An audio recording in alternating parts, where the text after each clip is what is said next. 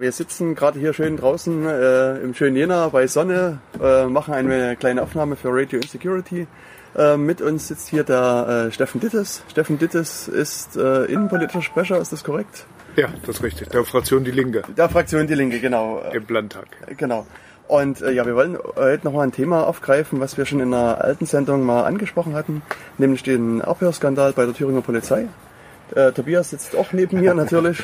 er ist ähm, leider noch ein bisschen angeschlagen, also äh, er wird nicht viel sagen, aber er hat ja sowieso nicht viel zu sagen. Ja, das ist ja das Konzept der Sendung. So wie immer. genau. Und wir hatten damals ähm, uns ein bisschen gefragt, wie das Ganze eigentlich aufgetaucht ist. Also wir hatten in der Sendung so ein bisschen versucht, die, die Pressemeldung mal aufzuarbeiten. Ähm, und hatten so eine schöne Legende dann, ja. äh, aufgebaut. Und vielleicht, Steffen, weißt du ein bisschen Näheres, wie das Ganze überhaupt aufgebaut ist. Soll ich vielleicht meine Legende nochmal erzählen? Oder, oder, oder lieber nicht? Also, äh, weil ich fand es sehr witzig, äh, also ich kann ja mal über mich selber lachen. Äh, die Legende war gewesen, dass halt, äh, es wurde halt, es wurden halt alle Gespräche mitgeschnitten, ne? äh, also routinemäßig. Und dann ruft halt so ein Staatsanwalt an und sagt, ja, äh, hier, ähm, wir müssen das so und so machen. Und der Polizist sagt, nee, nee, aber letztes Mal haben sie doch so gesagt. Und der Staatsanwalt sagt, nee, nee, nee, das ist so und so. Warten Sie mal, ich höre mal rein, was Sie letztens gesagt haben. Und so ist es rausgekommen. Das ist meine Vorstellung, relativ simpel. War das so? So soll es gewesen sein. Wirklich? Ja, ähm, in der Tat. Ähm, cool. Weil äh, das ist ja, glaube ich, nicht äh, die, die entscheidende Frage, aber genau diese Geschichte wird erzählt dass ähm, praktisch die Informationen an den Staatsanwalt äh, gelangt ist, dass offensichtlich auch die Gespräche, die er führt im Rahmen seiner Ermittlungstätigkeit mit Polizeibeamten äh, mitgeschnitten wird. Und äh, laut seiner Aussage und das dann wieder verbrieft hat er äh, dann mal in einem solchen Gespräch direkt nachgefragt, ob dieses Telefonat aufgezeichnet wird. Das äh, wurde ihm dann äh, bestätigt. So war es aber noch nicht auf der politischen Bühne und schon gar nicht in der Öffentlichkeit. Ähm, der Staatsanwalt hat dann äh, Anzeige erstattet, mhm. äh, hat Auskunftsersuchen äh, beantragt und hat zu einem späteren Zeitpunkt, das Ganze spielte sich äh, ungefähr im Februar äh, diesen Jahres ab, dann äh, sein Wissen um automatisierte Telefonaufzeichnungen praktisch dem Untersuchungsausschuss NSU äh, des Thüringer Landtags mitgeteilt mit dem Hinweis, es könnte ja dadurch möglich sein, dass Informationen, die dieser Untersuchungsausschuss der Aufklärung, sag ich mal, des Behördenhandelns äh, braucht, noch über diese Telefonaufzeichnung erlangen könnte letztendlich äh, war das meines Erachtens, glaube ich, nur ein Vehikel dafür, nochmal den Vorgang auch in den politischen Raum äh, zu bekommen. Das ist ja auch gelungen. Ich glaube, wenn Parlamentarier in Thüringen erfahren, dass es, äh, der, sag ich mal, die Vermutung rechtswidrige automatisierte Aufzeichnung gibt, dass man sich darum dann äh, kümmert. Äh, das haben wir dann auch getan. Mhm mit entsprechenden Anfragen an das Innenministeriums, die äh, uns möglicherweise diesen Vorgang bestätigen können oder nicht. Und äh, dann sage ich mal, äh, wenn ein Vorgang bei Parlamentariern ist, bei äh, Mitgliedern des Untersuchungsausschusses, dann ist der Weg an die Öffentlichkeit auch nicht mehr weit. Äh, und das ist ja auch erstmal nicht verkehrt, mhm. Äh, dass auch eine Öffentlichkeit erfährt, äh, was ausgeschlossen werden muss oder ausgeforscht werden muss nämlich tatsächlich, ob äh, es rechtswidriges Handeln bei der Polizei gab, weil Menschen müssen sich einfach sicher sein, wenn sie bei der Polizei anrufen, dass das Gegenüber, sag ich mal, die Informationen, äh, die sie da erhalten oder auch die Gesprächsinhalte nicht nur sorgfältig behandeln, sondern damit auch in erster Linie rechtskonform umgehen. Ja. Das hat mich ja damals so sprachlos gemacht. Ne? Also das ist die Polizei. Und äh, wir hatten uns da kurz auch in der, in der Sendung drüber unterhalten. Die Polizei muss eigentlich die, müssen, die, die müssen 110-prozentiger sein als, als alle anderen. Also die müssen quasi wissen, was für Regeln, nach welchen Regeln sie vorgehen. Ja, also dass die nicht alles wissen können, ist mir klar. Aber sowas wie aufnehmen, ja, das, naja, das ist äh, genau so ein bisschen äh, das Problem, was wir jetzt auch äh, haben. Es gibt natürlich auf der einen Seite, und da teile ich diese Einschätzung, die ganz klare Erwartungshaltung, äh, Polizeibeamte, die Struktur muss 100% rechtssicher handeln. Das muss überprüfbar sein. Wenn Fehler mhm. passieren, strukturell oder auch personifiziert, individuell, muss es einen Kontrollmechanismus geben, der das aufklärt, der mhm. auch Mechanismen schafft, dass man das zukünftig äh, vermeidet. Was es aber auf der anderen Seite bei der Polizei auch gibt, ist natürlich, und da werden wir, glaube ich, noch zu sprechen drauf kommen, ein Bedürfnis, praktisch sich die Arbeit so leicht wie möglich zu machen, weil dahinter steht ja immer das Ziel Gefahrenabwehr, Straftatenaufklärung und in diesem äh, Spannungsfeld mhm. technische Möglichkeiten, Ziel Straftatenaufklärung, Gefahrenabwehr und Grundrechtsschutz, da immer die richtige Balance zu halten. Das ist, glaube okay. ich, nur möglich, wenn es eine Sensibilität gibt, mhm. wenn die Dienststellenleiter, aber auch die Hausspitze des Innenministeriums sehr aufmerksam auch immer wieder rechtliche Vorschriften kontrolliert, aber auch Bildungsveranstaltungen mhm. anbietet, mhm. wenn das permanent Gegenstand ist, dieser Aushandlungsprozess. Und da ist, glaube ich, dieses Spannungsfeld. Mhm. Aber okay. richtig ist. Kann ich Gut, das kann ich sogar der, nachvollziehen. Ich, mir, mir, ist es bisher einmal passiert, dass ich überfallen wurde, ne? Mhm. Und dann musste ich dann an demselben Abend, mitten in der Nacht, um, um 12 war das dann noch, hier Aussage machen. Und schon da, das war vier Stunden, fünf Stunden nachdem ich überfallen wurde, habe ich schon nicht mehr gewusst, was da so alles passiert ist. Also äh, ich habe schon nicht mehr. Deswegen, also das ist jetzt ein Punkt für die Polizei, wo ich auch verstehen kann, dass die sich das einfach machen wollen und können und vielleicht auch sollten. Ne? Das, mhm.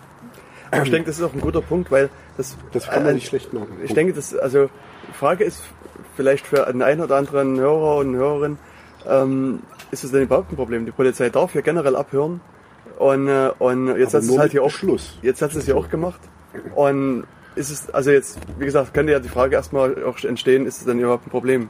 Ja, aber in jedem Falle, weil ähm, der, der Schutz des gesprochenen Wortes äh, fällt absolut äh, unter das Grundrecht der informationellen Selbstbestimmung. Es sind darüber hinaus sogar noch eine Vielzahl von weiteren Rechten, die damit betroffen sein können. Denken wir nur äh, dran, wenn äh, Rechtsanwälte äh, bei der Polizei anrufen oder auch die Polizei bei Rechtsanwälten anruft, weil, äh, sag ich mal, äh, jemand aufgegriffen worden ist, bei einer Straftat ähm, erwischt worden ist oder verdächtig äh, wird oder ganz sensibler Bereich, äh, wenn Menschen hilflos aufgegriffen werden aufgrund beispielsweise Drogenkonsum, wenn dann mit Sozialberatungsstellen Kontakt aufgenommen wird, also dort, wo auch Zeugnisverweigerungsrechte der ähm, äh, ja, Angerufenen und Anrufer betroffen sind, Ärzte, Abgeordnete, Journalisten, man kann das weit äh, auffächern.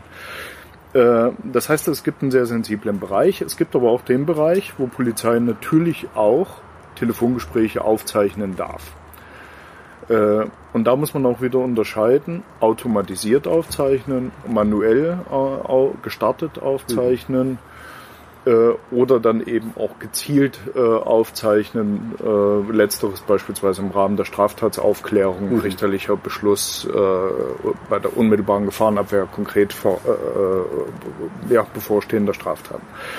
Aber schauen wir uns mal das, äh, den äh, Fall an, wie er jetzt bei der Polizei sich darstellt. Die eigentliche ähm, sag ich mal, Möglichkeit für die Polizei, und das war auch Ausgangspunkt für die Dienstanweisung 1999, ist die, automatisiert aufzuzeichnen im Bereich der Notruf-Telefonate. Dort geht es immer um Gefahrenabwehr, äh, dort müssen Informationen zu Ort, Gefährdungslage, äh, auch verfügbar sein und natürlich will und darf sich keiner darauf verlassen, dass der Polizeibeamte beim ersten Anruf alles verstanden hat. Mhm. Gehen wir nur davon aus, dass jemand hilflos irgendwo liegt, schwer verletzt ist, Panik, äh, Panik mit dem Handy nochmal anruft mit letzter Kraft, undeutlich wird, gar nicht genau weiß, wo er ist. Da müssen Polizeibeamte die Möglichkeit haben, das nachzuhören. Das ist, denke ich, auch jedem einleuchtend, wer bei der Notrufnummer anruft, meldet eine Gefahr, eine Straftat. Äh, und äh, da kann man davon ausgehen, dass die Einwilligung vorliegt, äh, weil das ist auch notwendig zur Gefahrenabwehr. Dieser Teil ist unstrittig. Dann denke ich, unstrittig ist auch, ähm, wenn jemand bei der Einwahl der Polizei anruft, eine Straftat ankündigt. Bombendrohung oder weil er die Notrufnummer nicht gewählt hat, die Einwahlnummer der Polizei wählt, um dort mhm. praktisch einen Notruf abzugeben. Dann muss auch der Beamte die Möglichkeit haben, in dem Moment äh, die Aufnahme manuell starten zu können. Das erfordert natürlich, wir hatten es gerade angesprochen, dass der Beamte in dem Moment eine Entscheidung trifft, eine Abwägung trifft, darf ich jetzt mitzeichnen oder nicht. Und dafür müssen die Beamten geschult äh, werden. Und dann haben wir den ganzen anderen Bereich, wo nicht automatisiert oder manuell gestartet aufgezeichnet werden kann. Und das Problem in Thüringen war, dass in dieser Dienstanweisung 1999 die Rechtslage richtig beschrieben worden ist, in welchen Fällen automatisiert aufgezeichnet werden darf, in welchen Fällen manuell gestartet aufgezeichnet werden darf. Und dann kam in derselben Dienstanweisung eine praktische Umsetzung und dann wurden Telefonnummern aufgezählt, die automatisiert aufzeichnen und zwar eingehende wie auch abgehende Anrufe. Das äh, beinhaltet äh, neben den Notrufnummern auch äh, die sogenannten Dienstschichtleiternummern. Äh, nun muss man sich das 1999 noch ein bisschen anders vorstellen als im Jahr 2016. Viele Hörer sind vielleicht noch gar nicht so alt, dass sie die Telefonanlagen von 1999 noch kennen. Dort standen viele Telefone auch beim Dienstschichtleiter und über eines dieser Telefone oder zwei dieser Telefone wurden auch interne Kommunikation mit Polizeibeamten vor Ort abgewickelt. Auch das ist, denke ich, durchaus zulässig, um sowas dokumentieren zu können, dass man das automatisch aufzeichnet. Da werden die Beamten auch belehrt darüber. Äh, dok reine Dokumentation. Eigentlich sollte darüber kein Dritter anrufen oder angerufen werden. Natürlich gehen auch mal Notrufe über die Dienstschichtleiter-Telefone ein. Aber der Dienstschichtleiter führt eine ganze Menge andere Gespräche die ich eben angesprochen habe. Wenn jetzt beispielsweise eine stadtbekannte Person hilflos aufgegriffen wird, dann weiß man in der Regel, wie man anruft, Sozialdienst. Und da ist es ja sogar bei den abgehenden Telefonaten aus der Polizei nochmal umso schwerer, weil derjenige, der angerufen wird, kann sich dem ja gar nicht entziehen. Ja, also da wirkt nochmal der Vertrauens- oder Bruch des Vertrauensschutzes umso äh, schwerer. Und dann wurden nach unserer Erfahrung heraus diese Telefon Apparate reduziert bei den Dienstschichtleitern, so dass sie in der Praxis gar nicht mehr die Möglichkeit hatten, wie vielleicht 1999 noch, auf ein Telefon zurückzugreifen, wo nicht automatisiert aufgezeichnet worden ist. Das war, glaube ich, der erste Fehler, dass man sagt, diese Telefonnummern überhaupt automatisiert aufzuzeichnen. Und dann es praktisch keine Alternativmöglichkeit an diesen Arbeitsplätzen mehr gegeben hat. Der zweite Fehler äh, war im Prinzip, oder wo sich dann fortgesetzt hat, äh, was in der Dienstanweisung angelegt war, nämlich diese rechtswidrige automatisierte Aufzeichnung, dass äh, natürlich seit 1999 auch neue Investitionen in Telefonanlagen vorgenommen worden sind. Wir hatten zentrale Beschaffungsmaßnahmen, Digitaltelefonie wurde eingeführt, später auch, glaube ich, netzbasierte äh, Telefonie bei der Polizei. Und das heißt, all das, was mit der Dienstanweisung angelegt worden ist, musste ja immer wieder neu programmiert werden, eingestellt werden. Und da hätte doch in vielen Dienststellen der Polizei jemand auf die Idee kommen müssen, halt Moment, äh, hier verstoßen wir eigentlich gegen die Rechtsvorschriften, die in der Dienstanweisung aufgeschrieben sind. Und in letzten, vor das letzten Punkt, wo es hätte auch so eine Überprüfung geben äh, müssen, wäre der Zeitpunkt gewesen, als die zentrale Landeseinsatzzentrale in Erfurt ans Netz ging und die Notrufe gar nicht mehr in den Dienststellen der Thüringer Polizei und den Landespolizeiinspektionen aufliefen. Auch dort wurde diese automatisierte Aufzeichnung nicht abgestellt. Das heißt, wir haben so eine ganze Kette begonnen mit der Dienstanweisung, rechtliche Situation richtig dargestellt, praktische Umsetzung schon rechtswidrig angelegt. Und dann hat sich praktisch dieser, ja, sag ich mal, in der Dienstanweisung geborene Fehler fortgesetzt in der Struktur und in der praktischen Arbeit, so dass es für viele Polizeibeamte, die da saßen, offensichtlich ganz normal war. Naja, das sind die Apparate, mit denen man aufzeichnet, weil eben diese Sensibilität, Grundrechtsschutz äh, einfach äh, fehlte interessant und ähm, das ist eigentlich ähm, so ein bisschen auch das aus unserer Sicht politisch Verheerende. Ich habe jetzt beschrieben, die strukturellen Änderungen, die hätten in der Zeit eigentlich auch zu einer Änderung der Praxis führen müssen. Es gab ja darüber hinaus auch eine politische Debatte, als bekannt wurde, was neue Telefonanlagen eigentlich theoretisch alles können. Mhm. Äh, jeder weiß wahrscheinlich, die Zuhörer dieser Sendung mehr noch als ich. ein Telefon, hat ein Mikro, hat eine Spannung anliegen, hat eine Leitung, hat eine Verbindung mit mhm. jemand anders. Das ist ein 1A-Abhörgerät, ja, ja. und äh, ist in der Lage, eine Raumüberwachung vorzunehmen, ist in der Lage, natürlich äh, Telefonate auch an andere Stellen zu übertragen. Und da gab es die Diskussion, sind die Leistungsmerkmale, die diese Telefonanlage bei der Polizei praktisch aufweist, auch so eingerichtet, dass sie rechtssicher das ausschließen, was eigentlich unzulässig ist und das ermöglichen, was rechtlich erlaubt ist. Und da hat die Landesregierung damals mehrfach geantwortet, äh, auch gegenüber dem Datenschutzbeauftragten, gegenüber der Öffentlichkeit, gegenüber dem Parlament, nein, diese Telefonanlage hat zwar Leistungsmerkmale, die die Technik einfach hergibt, aber die sind abgestellt. In Thüringen werden nur Notrufe automatisiert aufgezeichnet. Okay. Und das war ich meine, nicht die Wahrheit, ja. ja. Und irgendeiner in der Kette, jetzt will ich nicht den, den Innenminister als, der trägt die politische Verantwortung, äh, bin jetzt kein besonderer Freund des früheren CDU-Innenministers, aber in der Kette derer, die es bearbeitet haben, hat irgendwer einer diese Lüge aufgeschrieben und am Ende ist diese Unwahrheit auch in offiziellen Dokumenten äh, erschienen. Und das macht ja die jetzige Debatte in der Polizei so schwer, weil dadurch sag ich mal, ist auch nie Vertrauen entstanden bei den Bediensteten, weil wir reden natürlich nicht nur über, sag ich mal, Dritte, die bei der Polizei anrufen, sondern wir reden natürlich auch über Beamte, Bedienstete, Tarifbeschäftigte äh, bei der Polizei, die natürlich auch verunsichert sind. Hat der Dienststellenleiter möglicherweise Telefonate äh, rechtswidrig äh, mitgehört, äh, die meine Arbeit hier äh, betreffen. Und da ist eine ganze Menge Vertrauen verloren gegangen. Hm. Jetzt liegt natürlich auch die nächste Frage gleich wieder nahe. Was hat die aktuelle Regierung jetzt getan, um das auszuschalten, diesen Rechtsbruch? Und wie, wie wirksam ist das? Ich hoffe, das, was sie getan hat, ist wirksam, äh, weil getan hat sie und das ist dann, äh, ich mal, mit einiger zeitlicher Verzögerung, ich finde es ja immer noch wahnsinnig schnell, so wie ich das Innenministerium kenne, äh, wurden äh, durch das Landeskriminalamt und durch die Landespolizeidirektion äh, die automatisierten Aufzeichnungen äh, abgestellt. Wirklich nur noch für die Notrufe in der Landeseinsatzzentrale sind sie aufrechterhalten. Äh, die Dienstanweisung wird gegenwärtig überarbeitet, weil klar, der sag ich mal, rechtlich zulässige Mitschnitt muss auch zukünftig mhm. möglich sein. Der ist notwendig zur Gefahrenabwehr. Äh, der muss aber auch klar geregelt sein. Mhm. Das heißt, es braucht so eine Dienstanweisung, die wird jetzt äh, erarbeitet, da müssen Personalräte äh, beteiligt werden. Das ist das, was für die Zukunft wirkt. Mhm. ich gehe davon aus, dass zukünftig kein automatisiertes Aufzeichnen von Telefonaten jenseits der Notrufnummern möglich sein wird. Alles andere wäre einfach absurd. Mhm. und da sind wir als Lingo-Fraktion durchaus auch ja, ein bisschen froh darüber, dass äh, nachdem dieser Vorgang im Innenministerium auch bis zur Hausspitze mhm. bekannt geworden ist, dass innerhalb kürzester Zeit diese bisherige Praxis auch abgestellt äh, worden ist.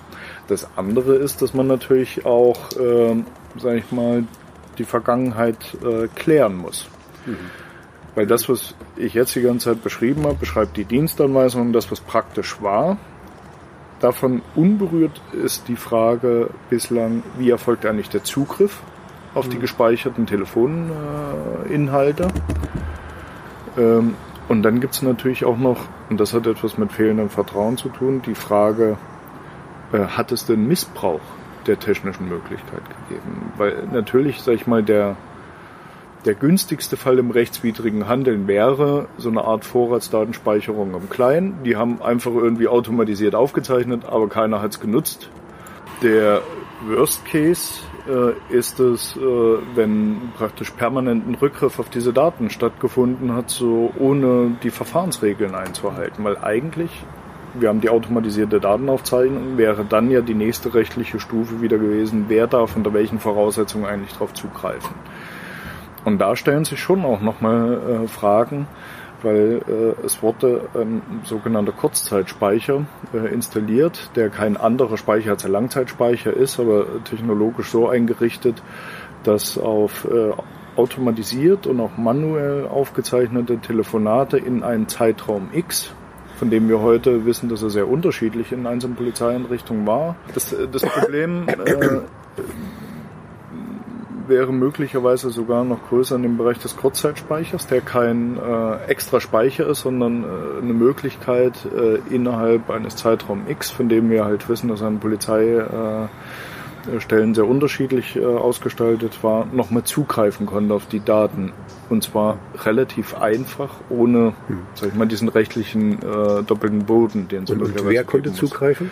Das ist jetzt für uns natürlich auch die spannende Frage. Äh, theoretisch auf den Langzeitspeicher ist es klar geregelt hm. in der Dienstanweisung. Äh, dass äh, der Dienststellenleiter und praktisch der für Datenschutz äh, Verantwortliche äh, da die entsprechenden Zugriffsmöglichkeiten hatten, also immer mhm. zwei mhm. Personen. Der Kurzzeitspeicher äh, ist da eben anders. Beim Notruf ist das auch nachvollziehbar. Da mhm. muss der Beamte in der Einsatzzentrale unmittelbar sofort nochmal nachhören können. Und da stellt sich eben die Frage nach dem Wechselspiel. Welche Telefonate wurden noch automatisiert mhm. aufgezeichnet? Wer konnte eigentlich äh, auf den Kurzzeitspeicher mal zugreifen? Konnte und das jeder, der das mal an das mhm. Telefon? Und wer hat und wie wurde das entsprechend protokolliert? Mhm. Und dann kommt es genau in den Bereich der großen Frage, gab es Missbrauch mhm. dieser Möglichkeiten? Dann hätten wir einen richtigen Abhörskandal. Oder äh, sag ich mal, bleibt das einfach als Frage im Raum, ob es jemals Missbrauch gegeben hat und, und es bleibt so, sag ich mal, ein strukturell über Jahre rechtswidriges Handeln mit wenig Auswirkungen. Mhm. Ähm, aber dann sind wir wieder am Anfang unserer Diskussion. Äh, auch letzteres kann uns nicht beruhigen, weil mhm. man muss von der Polizei davon ausgehen, dass das, was gemacht wird, auch Hand und Fuß hat und das heißt Rechtskonformität. Mir ist noch was zu sagen, den Bogen zur Rechtskonformität zu schlagen. Also sind mir jetzt unterwegs noch so zwei Sachen eingefallen. Also zum einen ist es so, dass es für die Rettungsdienste gibt es in Thüringen das Thüringer Rettungsdienstegesetz, was eindeutig vorschreibt, ihr dürft halt, zu, also zur, ich glaube zum Zwecke der Qualitätssicherung Notrufe aufzeichnen. Und jetzt wäre sozusagen meine Frage, gibt es ein ähnliches Gesetz auch für die Polizei? Also ja. Das ist im Polizeiaufgabengesetz äh, geregelt. Da äh, ist ganz klar, unter welchen Voraussetzungen zur Gefahrenabwehr hm. Polizei äh, Befugnis hat weil wir reden ja bei Notrufen oder Telefonaten, die bei der Polizei äh, eingehen, nicht um die strafprozessualen Dinge, wo Gerichte möglicherweise entscheiden, sondern wo immer die Polizei als Gefahrenabwehrinstitution äh, agiert. Und da gibt es durchaus die Möglichkeit, mhm. oder ist dort geregelt, jetzt entsprechende Paragraphen, wann auch äh, das gesprochene Wort aufgezeichnet äh, werden darf. Und äh, das automatisierte Aufzeichnen äh, jedwedes Gesprächs mit der Polizei fällt da eben nicht drunter. Und das ist dann demzufolge der Grund, warum es diese Dienstanweisung braucht, um das quasi zu legitimieren. Oder ist, sehe ich das jetzt falsch? Bei die Dienstanweisung braucht es einfach, um eine Handlungssicherheit in den einzelnen Dienststellen zu erreichen, weil es sind ja viele Beamte vor Ort und dann werden einfach rechtliche Klarstellungen vorgenommen, nochmal die Rechtslage beschrieben und was aus dieser Rechtslage konkret folgt weil man will ja auch nicht äh, erstens, dass sich Beamte äh, mit, äh, sag ich mal, Urteilen, Rechtsprechung äh, intensivst beschäftigen und dann so juristische Stellungnahmen möglicher abge möglicherweise abgeben und man in der Landespolizeiinspektion in Suhl zum anderen Ergebnis kommt wie in Gera sondern äh, der Gedanke ist da schon, äh, eine Rechtsklarheit für die eingesetzten Beamten äh, zu schaffen, eine gleichartige Rechtsanwendung bei der Polizei, es versteht sich von selbst und da gibt es entsprechende Dienstanweisungen. Die gibt es für viele Bereiche und damit ist klar beschrieben. Die Beamten werden auch einmal äh, im Jahr über solche Befugnis beschreibenden, regelnden Dienstanweisungen informiert und belehrt und müssen das auch dokumentieren. Und die andere Sache, die mir jetzt noch im Gespräch aufgefallen ist, dass wenn man jetzt davon ausgeht, dass die Polizei entweder, ich weiß jetzt nicht, wie es organisiert ist, aber sag mal, die Dienststelle oder irgendjemand müsste ja einen Datenschutzbeauftragten haben. Ja. Und sozusagen eine Anforderung ist, ein Verfahrensverzeichnis zu erstellen, ja. wo eben drin steht, wer hat Zugriff auf welche Daten. Also, und das wäre ja hier sozusagen genau die richtige Dokumentation, wo man theoretisch nachschlagen könnte und sehen könnte, wer hat zumindest laut Papier erstmal drauf Zugriff. Gibt es sowas, kann man das sagen? Also Verfahrensverzeichnis ist ja notwendig, wenn automatisiert Daten genau. erhoben werden. Das ist ja äh, in dem Fall äh, ganz klar so. Äh, mir ist keines bekannt und ähm, ich habe vorhin noch unterschlagen, was die Landesregierung natürlich auch in Aufklärung in der Vergangenheit macht. Sie hat einen ja, Beauftragten äh, bestellt, äh, einen anerkannten Juristen, der sich auch äh, mit justizieller Aufarbeitung äh, von Sachverhalten äh, auskennt, äh, denke ich auch sag ich mal, was die Kompetenz anbetrifft, politisch um, umstritten ist, äh, der sich der Sache annimmt, von der Dienstanweisung beginnt, also rechtlichen Grundlagen, rechtliche Umsetzung, praktische Umsetzung, den Vorgang nochmal anguckt und dann möglicherweise auch mal äh, das, Vorgang, äh, das äh, Verfahrensverzeichnis dann einsieht, feststellt, ob es eins gegeben hat oder nicht. Ich bin mir jetzt nicht sicher, ob 1999 schon das Verfahrensverzeichnis pflichtig im Datenschutzgesetz stand. Äh, jedenfalls taucht das Verfahrensverzeichnis äh, in der Dienstanweisung nirgendwo auf. Okay. Äh, es hätte dann wenn damals noch nicht im Datenschutzgesetz äh, stehen, spätestens zum Zeitpunkt äh, der Änderung des Datenschutzgesetzes erstellt werden müssen. Äh, nichtsdestotrotz sind die Zugriffsmöglichkeiten in der Dienstanweisung schon beschrieben. Wer hat Zugriff, Dienststellenleiter, Datenschutzbeauftragter? Die Zeiten variieren von diesen temporären Speicher. Wenn wir aber alle in, wir reden von Thüringen, wenn das alle dasselbe Gesetz ist, also theoretisch müssen die alle gleich sein. Wie kann das sein, dass es, also ist jetzt nicht wirklich wichtig, aber wie kann das sein, dass es unterschiedlich naja, ist? Naja, es ist schon wichtig, weil äh, das erscheint mir sogar das größte rechtliche Problem zu sein, äh, weil äh, nochmal, der, der, sag ich mal, der das geringste Problem haben wir, wenn es einfach nur eine Vorratsdatenspeicherung war, zu sagen, okay, es wurde automatisiert aufgezeichnet und dann war es in der Blackbox und keiner hatte mehr Zugriff. Mhm. Beim Kurzzeitspeicher ist das eben anders. Und für den Notruf ist das auch vollkommen okay, dass über einen Zeitraum X möglicherweise bis zum Ende der Dienstschicht, also mhm. also bis zur Übergabe an die nächste Schicht, man nochmal äh, in diesen Notruf reinhören konnte, mhm. wenn beispielsweise der Vorgang noch nicht abgearbeitet ist, die neue mhm. Schicht kommt. Dass man sagt, wir sind ja noch nicht weiter, wir haben die vermisste Person noch nicht äh, aufgefunden, wir haben den Sachverhalt mhm. noch nicht geklärt, die Täter sind noch flüchtig, sonst was, hört nochmal in den Notruf rein, mhm. damit ihr auf demselben Wissensstand seid äh, wie wir. Äh, insofern, und so stand es auch in der Dienstanweisung, in der Regel bis Dienstende, äh, okay. Schichtende. Und ich gehe davon aus, dass diese unterschiedlichen Zeiten dann entstanden sind, als äh, neue Telefonanlagen installiert worden sind, um praktisch diese Aufzeichnungsfunktion, 1999 sprechen wir im Übrigen noch von Bändern, hm. äh, als diese Aufzeichnungsfunktion im digitalen Gerät praktisch neu programmiert werden musste. Und die wurde in den einzelnen Landespolizeiinspektionen äh, programmiert mhm. Leistungsmerkmale freigeschaltet und so weiter, dann mhm. entsprechend mit den Informationen versehen oder Kriterien versehen. Und da gehe ich davon aus, dass, weil ja die Dienstanweisung, sprich praktisch bis äh, ins Jahr 2016, wo sie noch Gültigkeit hatte, immer noch von den Bändern, die mhm. ausgetauscht und gesichert werden müssen, nie an die neuen technischen Möglichkeiten okay. angepasst okay. worden sind, keine Konkretisierung stattgefunden haben dass man einfach vor Ort äh, beispielsweise gesagt hat, ja, dann äh, gucken wir mal, was für uns praktisch nutzbar ist und kam dann auf so einen Zeitraum der dann möglicherweise auch 24 Stunden oder 48 Stunden zum, ähm, zum Inhalt hatte. Und das war, ist das, was nach unserem Kenntnisstand äh, tatsächlich der Zeitraum ist, bis zu 48 Stunden. Und dann stellt sich wieder die Frage, wer hat eigentlich in den 48 Stunden Zugriff, weil es haben dann ja nicht mehr die Leute nur Zugriff, die den Anruf entgegengenommen haben oder ihn selbst initiiert haben, weil die äh, auch bei der Polizei wird viel gearbeitet und auch viel Zeit auf Arbeit verbracht, das ist richtig. Aber die wenigsten bleiben dort 48 Stunden. Mhm. So eine Frage zum Abschluss, die mich eigentlich wieder zu den Beginn unserer Rede bringt und die wir auch in der Sendung so ein bisschen andiskutiert haben. Gibt es denn Hinweise, dass die Gespräche der Polizei am 4.11. auch aufgezeichnet worden sind und dass die sozusagen für den Untersuchungsausschuss mit verwertbar sind? Am 4.11.2011. Äh, also, äh, Genau. genau. Äh, ja, äh, wir haben auch im Untersuchungsausschuss äh, Telefonmitschnitte von der Polizei, von den Notrufnummern, von den entsprechenden Meldungen, die haben wir bekommen. Äh, die Abschriften, die sind damals auch äh, erfasst worden und das sind aber die, die auch über die Notrufnummern geführt äh, worden sind. Wir haben auch Kommunikation bei Polizeibeamten oder zwischen Polizeibeamten und wir haben aber trotzdem die Informationen jetzt nochmal abverlangt als Untersuchungsausschuss von der Landesregierung, ob Kenntnis darüber vorliegt, ob darüber hinaus noch Telefonate ja, vorliegen, sind Abschriften jenseits dieser Notrufnummern. Aber man muss ja auch sagen, möglicherweise, wenn damals keiner auf die Idee gekommen ist, da nochmal nachzuschauen, wir hatten ja unterschiedliche Aufbewahrungsfristen und wir hatten zuletzt eine äh, höchst zulässige Speicherzeit von 180 Tagen.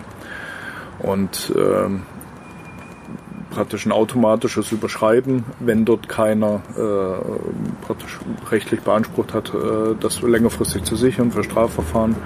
Das heißt, wir gehen auch tatsächlich davon aus, dass alles, was über 180 Tage äh, alt war, äh, dann gelöscht worden ist. Okay. Okay. Also kann man sagen, es ist jetzt trotzdem auf einem guten Weg. Die Anweisung ist verschwunden und da wird, wird überarbeitet. Wird überarbeitet. Also ja, die, genau, aber zumindest die Abhörmaßnahmen sind eingestellt. Das, das, das, ja, äh, durch die Öffentlichkeit äh, wird sicherlich dann auch die neue Dienstanweisung diskutiert werden, mhm. weil äh, ich glaube aber, äh, dass das eine, die rechtlichen Regeln klar zu formulieren, dann eine Praxis auch ähm, sicherzustellen an der Polizei, die äh, Rechtssicherheit für Dritte, aber auch für Bedienstete schafft, ist das eine. Mhm. Das Grundproblem an der Thüringer Polizei äh, ist aber das, dass wenn solche Meldungen in die Öffentlichkeit gelangen, dass viele in diesem Land, inklusive Polizeibeamte, sagen, das kann ich mir vorstellen. Das heißt, es gibt so ein Misstrauen, was über die Jahre sich in der Polizei, in der Struktur entwickelt hat, gegenüber Dienstschicht, äh, Dienststellenleitern, gegenüber dem Ministerium. Äh, und ich glaube, das ist die große Herausforderung, das zu ändern, weil wir wissen, äh, die technischen Möglichkeiten, Computer, Telefone werden immer äh, größer, immer breiter. Mhm. Und keiner wird äh, verlangen können und auch das äh, begründen können, dass die Polizei einfach aus Angst vor diesen technischen Möglichkeiten auf analoge Telefone zurückgreift. Mhm. Das wäre äh, absurd. Das heißt, wir können diese technischen Möglichkeiten nur dadurch begrenzen, dass rechtlich klar ist, was darf gemacht werden und was nicht durch eine entsprechende Sensibilität in der Polizeistruktur, dass auch keiner sag ich mal, das in Frage stellt oder wenn sich etwas über so eine lange Zeit entwickelt, dass keiner äh, widerspricht oder dass das keinem auffällt, dass da rechtssicher mhm. gehandelt wird. Und das geht nur mit, mit einem hohen Grundrechtsverständnis auch bei den Beamten und da muss man in der Ausbildung anfangen. Und eigentlich wäre es wünschenswert, wenn beim nächsten Mal äh, in der Zeitung steht oder in den Medien steht, äh, Telefonabhörskandal, Ausspähskandal bei der Polizei, dass er die öffentliche Reaktion in Thüringen ist bei Polizeibeamten. Ach, äh, kann mir gar nicht vorstellen. Hm. Äh, das wird schon nicht sein, aber gut, wenn man mal der Sache auf den Grund geht, dann kann man es ausschließen. Und das ist, glaube ich, die große Herausforderung, von der auch Politik und das Innenministerium steht. Dann danken wir fürs Gespräch, wünschen dann noch eine schöne Veranstaltung heute Abend. Ja. Ich danke und auch.